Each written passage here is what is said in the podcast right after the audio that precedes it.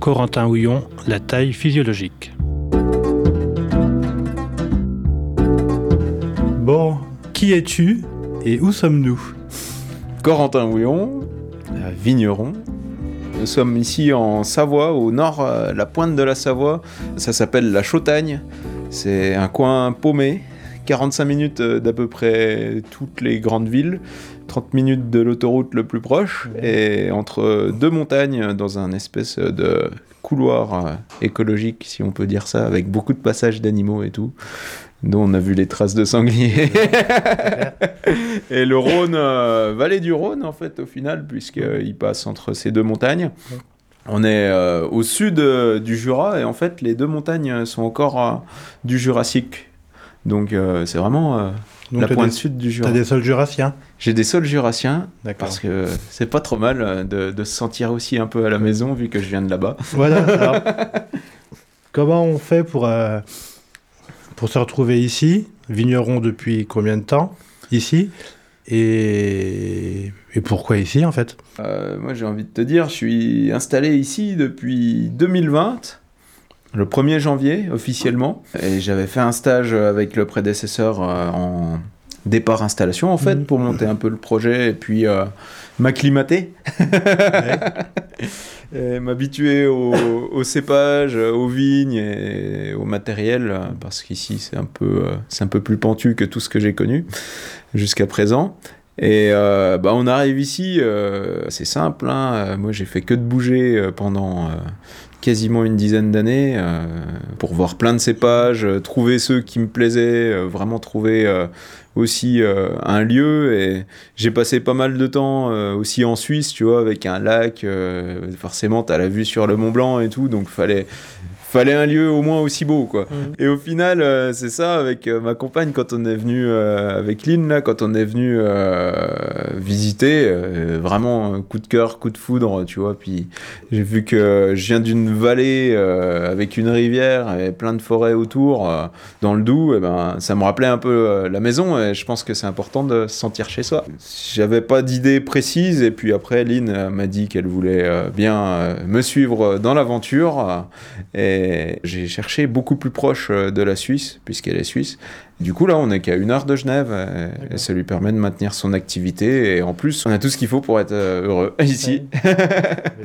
Alors après, en Savoie, c'est assez difficile de trouver des vignes, mmh. surtout sur Chignin et tout le sud là-bas, la combe de Savoie. Et aussi parce que, bah voilà, quand t'es un, un pseudo étranger, on va dire, enfin, c'est la Savoie, quoi. T'es pas, du cru. Faut, faut, habiter là, ouais, faut être du cru. Euh. Donc, euh, ouais, faut déjà commencer par habiter là et puis euh, se fondre dans la masse et, et s'intégrer. Mais ouais, je sais, je rencontre beaucoup de jeunes aussi qui, qui passent au domaine, qui veulent s'installer. Et même euh, si les tarifs euh, des, des, hectares euh, sont pas non plus hors de prix, hein, c'est le prix normal du Jura, on mmh. va dire, entre 35 et 45 000 euros l'hectare, voilà, en dépendant de la pente et puis de où c'est situé et de l'âge des vignes, hein, évidemment. Mmh. La terre nue, elle est à 1500 euros l'hectare, hein, donc ça va. et, et, par contre bah, c'est vrai que c'est le fait qu'il y a quand même beaucoup de monde qui, qui cherche, et puis il y, a des, il y a quand même des grosses caves qui bah, sautent sur euh, peut-être un peu tout, ou les gardent pour eux. Ici, on a une cave coopérative, euh, voilà, ils veulent la mainmise un peu sur leur foncier et garder leur foncier pour... Euh, pour continuer en tout cas euh, de leur côté leur aventure à eux. Donc ils cherchent aussi des, des coopérateurs à remettre, mais tout le monde vieillit, hein. même si on est jeune, il y a un jour où il n'y a plus grand-chose. Et puis on voit bien qu'aujourd'hui l'engouement euh, et, les, et, les, facilités euh, de, de faire sont pas forcément ici en cave coopérative c'est des choix, euh, mais c'est vrai que bah, des fois c'est un peu compliqué de, trouver. Les vignes sont souvent arrachées plutôt que de retrouver un, successeur. Euh, voilà. Enfin là, par exemple, mon apprenti, on a réussi à lui trouver 8 arts. Euh, bon, c'est déjà un bon début. Et donc là, ça fait donc la deuxième, troisième année? Ouais, je commence la troisième. Je suis là, troisième taille, on va dire? Ouais. C'est ça?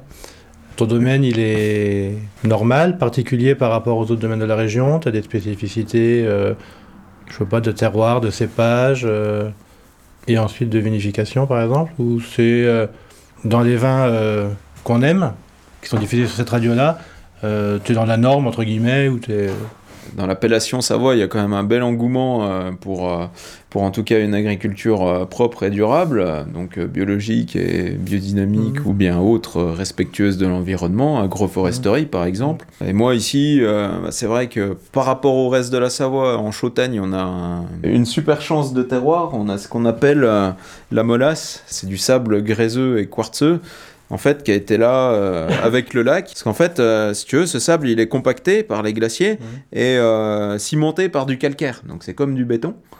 Avec le temps, l'eau, l'érosion, cette roche, elle se délite, et du coup, ce qui fait qu'on a du sable en, surface. Des fois, la surface, c'est 20 cm. Hein. Après, il y a la roche-mère. Donc, les vignes, elles sont vraiment à mal.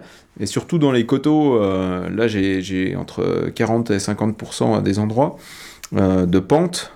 Donc euh, les vignes euh, sur du sable, avec une roche-mère très proche du dessus, eh bien, elles sont vraiment à mal, euh, surtout exposées plein ouest, sud-ouest. Là, on prend le, feu les étés, c'est hallucinant. Bon, heureusement, on est compensé, on compense tout ça par par pas mal de, précipitations toute l'année. Quoi. Faut, faut pas oublier qu'on reste dans le nord, même si ici la Chautagne c'est la petite Savoie, de, c'est la petite Provence de Savoie, pardon. Et euh, on, a même, euh, on a même les cigales hein, l'été, euh, tout le bazar. Mm. On est connu historiquement pour être un terroir à rouge en Savoie. C'est Mondeuse et Gamay. Beaucoup de gamets, hein, ça euh, les écrits euh, remontent à 1200. Euh, on hmm. avait déjà des passe droits pour aller, pour aller exporter notre vin en, Suisse, qui aimait pas trop la Savoie. Hein. il y hmm. avait quand même eu. Cette rivalité. ouais, je crois que c'est la seule guerre qu'ils ont fait, les Suisses, qu'ils ont gagné en tout cas. Et depuis ce temps-là, ils sont neutres. bon, bah voilà, terroir vraiment pour les rouges, parce qu'on arrive à garder des, des, bonnes acidités, des belles tensions dans les vins, tout en pouvant apporter les maturités phénoliques euh, au bout. Pas trop d'alcool, et ce qui fait des, vins très buvables et très, euh, très épicés. Il y a toujours dans la molasse un côté euh, fumé, un côté vraiment poivré aussi, un peu les, les baies de, de genièvre, tout, tout ça. donc tu retrouves ça dans tes rouges Ouais. Si tu cherches un peu, arrives même à le retrouver sur, même sur des blancs. Sur les blancs, ça, ça va peut-être un peu plus se caractériser euh, par de la salinité, quoi. Vraiment euh, un côté salin euh, en bouche, en finale, qui, qui, te donne un, gros goût d'orvienzi, quoi. T'as vraiment envie. sur les blancs, on est sur Altesse et Jacquère, qui sont des, des blancs savoyards. Bon, on avait plus de Jacquère ici en Chautagne traditionnellement, mais la demande à mon prédécesseur fait qu'il y a plus de roussettes sur le domaine, quoi. Enfin, l'Altesse et la roussette. La roussette c'est l'appellation de l'Altesse, en fait, euh, dans le cahier des charges.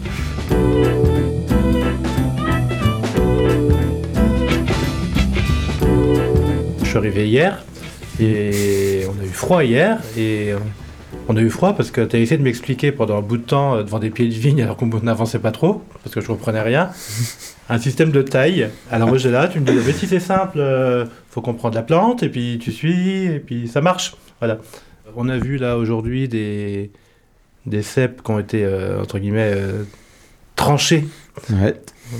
Brutalisés avec amour, on va dire, pour les remettre dans un chemin qui que tu leur souhaites prendre.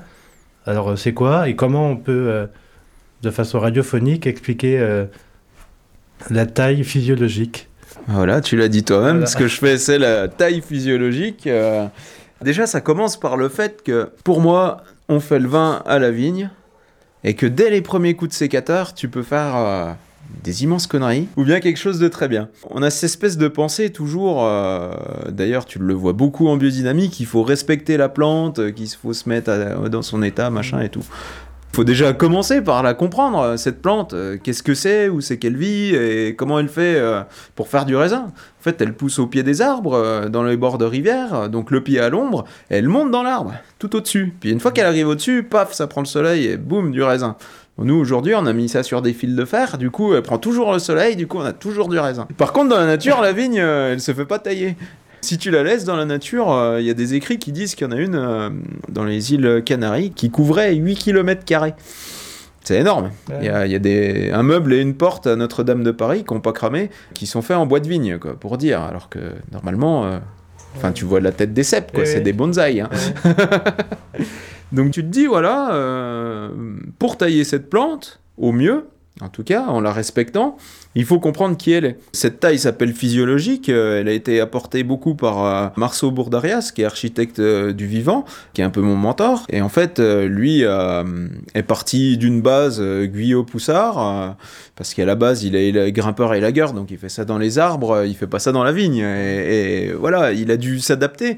Et au final, il se retrouve à faire des cours sur la vigne, et puis il lit plein, plein d'écrits, dont des livres qui datent de 1800, euh, juste après la crise du phylloxéra, il trouve euh, des choses, et il se dit, bah tiens, euh, on va essayer, on va essayer de comprendre euh, pourquoi ça marchait, pourquoi ça fonctionnait.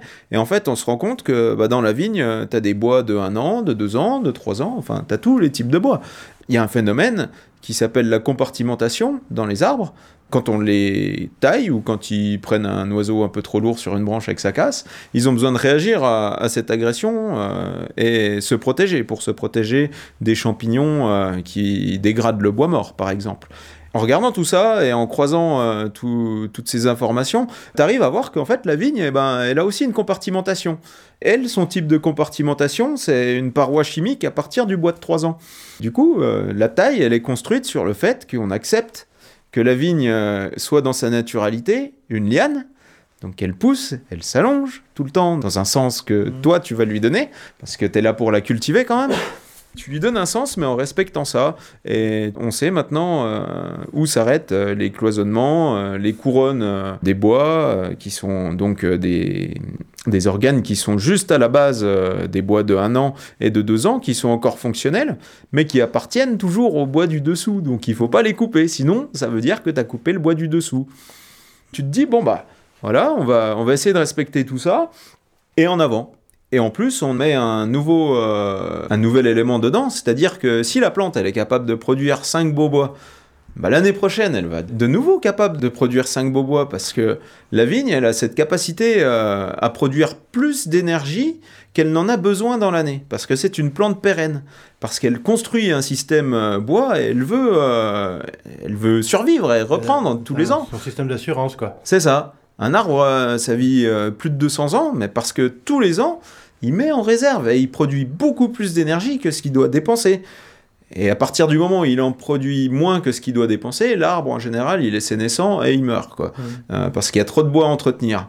Mais la vigne, elle, encore une fois, c'est une liane. Et en fait, les lianes, elles ont cette euh, capacité à ne pas entretenir euh, le bois, en tout cas ça leur coûte rien, et elles sont vascularisées, euh, elles peuvent aller très très loin dans, dans l'allongement, tu vois comme je te montrais à midi là, les, les paniers de Santorin là en Grèce, où les gars, ils arrivent, ils prennent toujours la baguette le plus loin, puis ils l'enroulent comme ça pour faire un, un panier, mais si tu déplies la vigne, leur pied de vigne, mais il fait déjà mètre, 100 hein. mètres, hein. Ouais, Comme les cordons de Tenerife aussi, où les gars, ils, ils allongent, ils allongent, et sans jamais couper. Et le, le fait de jamais couper un, un bois, bah, la vigne, elle cumule du, du bois sain, elle met des réserves. Et ça, c'est très important, cette notion de réserve, parce que c'est à la fois son stock d'énergie pour recommencer à partir le printemps suivant, parce qu'elle n'a pas besoin du sol, hein, la vigne, euh, tant qu'elle ne fait pas de photosynthèse, c'est-à-dire tant qu'elle n'est pas au moins à 6 ou 7 feuilles étalées, elle n'a pas besoin du sol du tout. Il y a juste un système de pression, parce qu'il fait chaud dehors et ça réchauffe le sol, donc l'eau, pouf, part en pression, et après elle se met à faire de la photosynthèse, donc c'est une euh, pression inverse, une tension. Elle- C'est quand elle va aller tirer l'eau, qu'elle évapotranspire, parce que c'est la photosynthèse hein, qui fait ça. Et donc, euh, avec toutes ces réserves, elle va pouvoir euh, à la fois repartir au printemps, se protéger en cas de pépin, donc euh, maladie, insectes, euh, ravageurs, être plus résiliente en tout cas, on appelle ça. Ça veut dire pouvoir gérer les stress, les différents stress, comme la sécheresse par exemple, ou le gel. On en parle, enfin également la grêle, hein, repartir après la grêle, ça coûte énormément d'énergie. Aussi pour faire maturer le raisin, parce que Et donc elle est plus fructifère, elle est différemment fructifère, comment ça Parce que en fait, la- ouais, le but c'est quand même d'avoir des grappes. le but c'est d'avoir des grappes, ouais. Et Et donc elle fait des plus de grappes, des plus belles grappes, des plus qualitatives, j'en sais rien, des plus qualitatives ou? Étant donné que la vigne, elle fait des grappes à partir du moment où elle voit le soleil, Là, vu qu'on va lui laisser exactement pile le nombre de bois qu'elle a besoin de faire, et par exemple, chez moi, c'est planté à 80 cm entre deux souches. On va essayer euh, d'étager tous les bois et de bien les ranger. En tout cas, en ébourgeonnant dès la taille les bourgeons euh, qu'on veut pas. Donc, on sélectionne seulement ceux qu'on veut dans le bon nombre. Ça va te mettre tous tes bois rangés d'un côté et d'un autre. Et les deux qui sont euh, importants, c'est ceux où tu construis ton futur, c'est le courson. Mais ces deux-là, s'ils sont bien à la lumière, tout seuls dans leur coin, eh ben, ils vont prendre ce qu'on appelle l'initiation florale. Le soleil, paf, ça tire, euh, ça tape sur les raisins. C'est même pas le soleil directement, c'est le soleil qui se reflète contre le sol, c'est des infrarouges en fait. C'est pour ça qu'il y a beaucoup de raisins toujours euh, là où il y a beaucoup de cailloux euh, dans les vignes. ici, vu que c'est enherbé, il faut trouver aussi un autre moyen d'avoir du raisin, donc il faut bien les ensoleiller. Ça va te permettre d'avoir une bonne initiation florale. Vu que tu sapes pas les réserves tous les ans, eh bien, la vigne, elle va valider cette initiation florale l'année suivante, au moment où elle va débourrer. Donc tu auras bien tes fleurs, elle sera en capacité de les faire euh, fleurir très vite. Et étant donné que tu as mis toutes tes grappes, en tout cas les bourgeons, au même niveau, et que tu les fais partir par exemple tous vers le haut euh, quand tu tailles en guyot, tu as une uniformité de toutes les grappes. Et sur la parcelle, vu que tu as adapté la charge à la vigueur sur chaque cep, chaque cep est capable de produire ce raisin qui a un niveau de maturité, et tout le niveau de maturité de toute la parcelle est atteint en même temps. Et c'est comme ça qu'on fait des grands vins. C'est quand tout est homogène. Si mmh. tout est hétérogène, bah, tu fais plusieurs passages pour euh, ramasser, par exemple, ce qui est moins mûr euh, au départ, euh, pour en enlever un peu, ou alors tu vas faire de la vendange en verre. Et ça, c'est pas forcément le mieux. Tu vois, t'aimes pas enlever du raisin, en fait. C'est un système où tu laisses moins de bourgeons mmh. pour produire plus.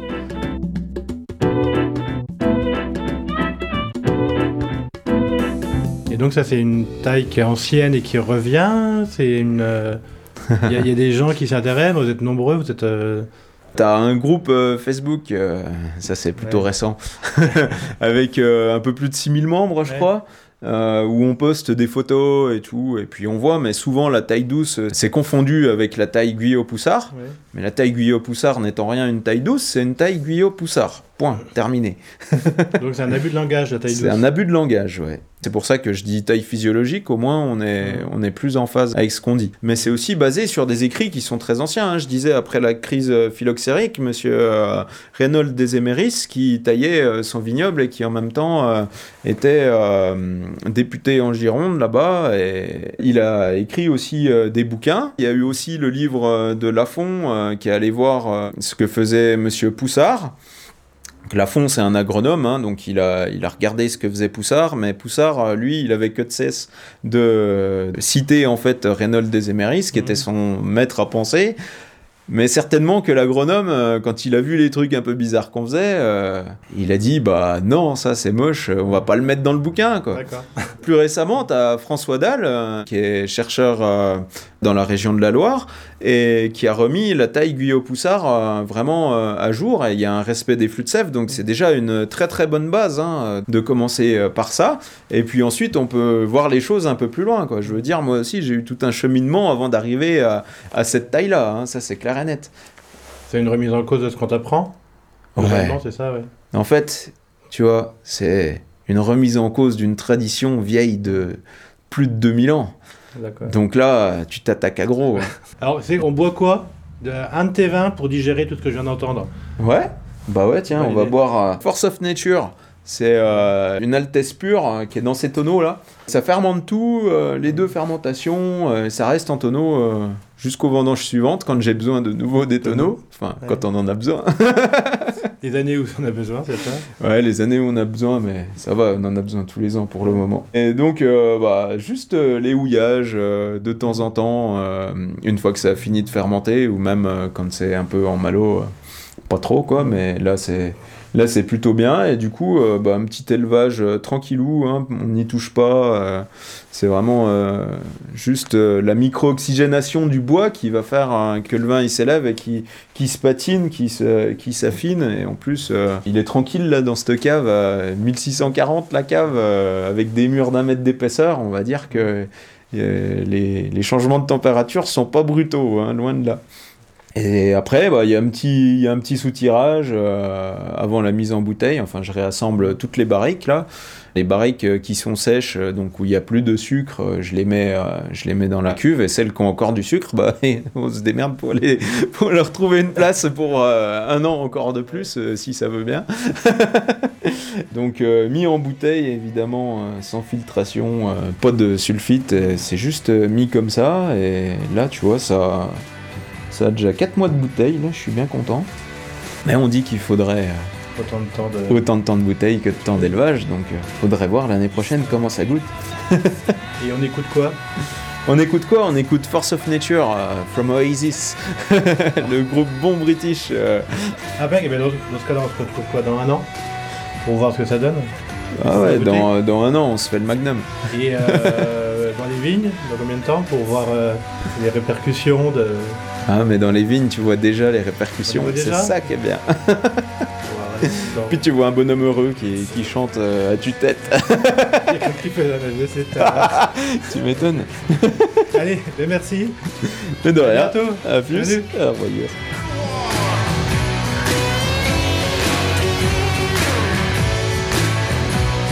Corentin Houillon, La Tâche Physiologique, était un podcast de Radio Vino. Interview Julien Gangan, montage Laurent Lecostumaire.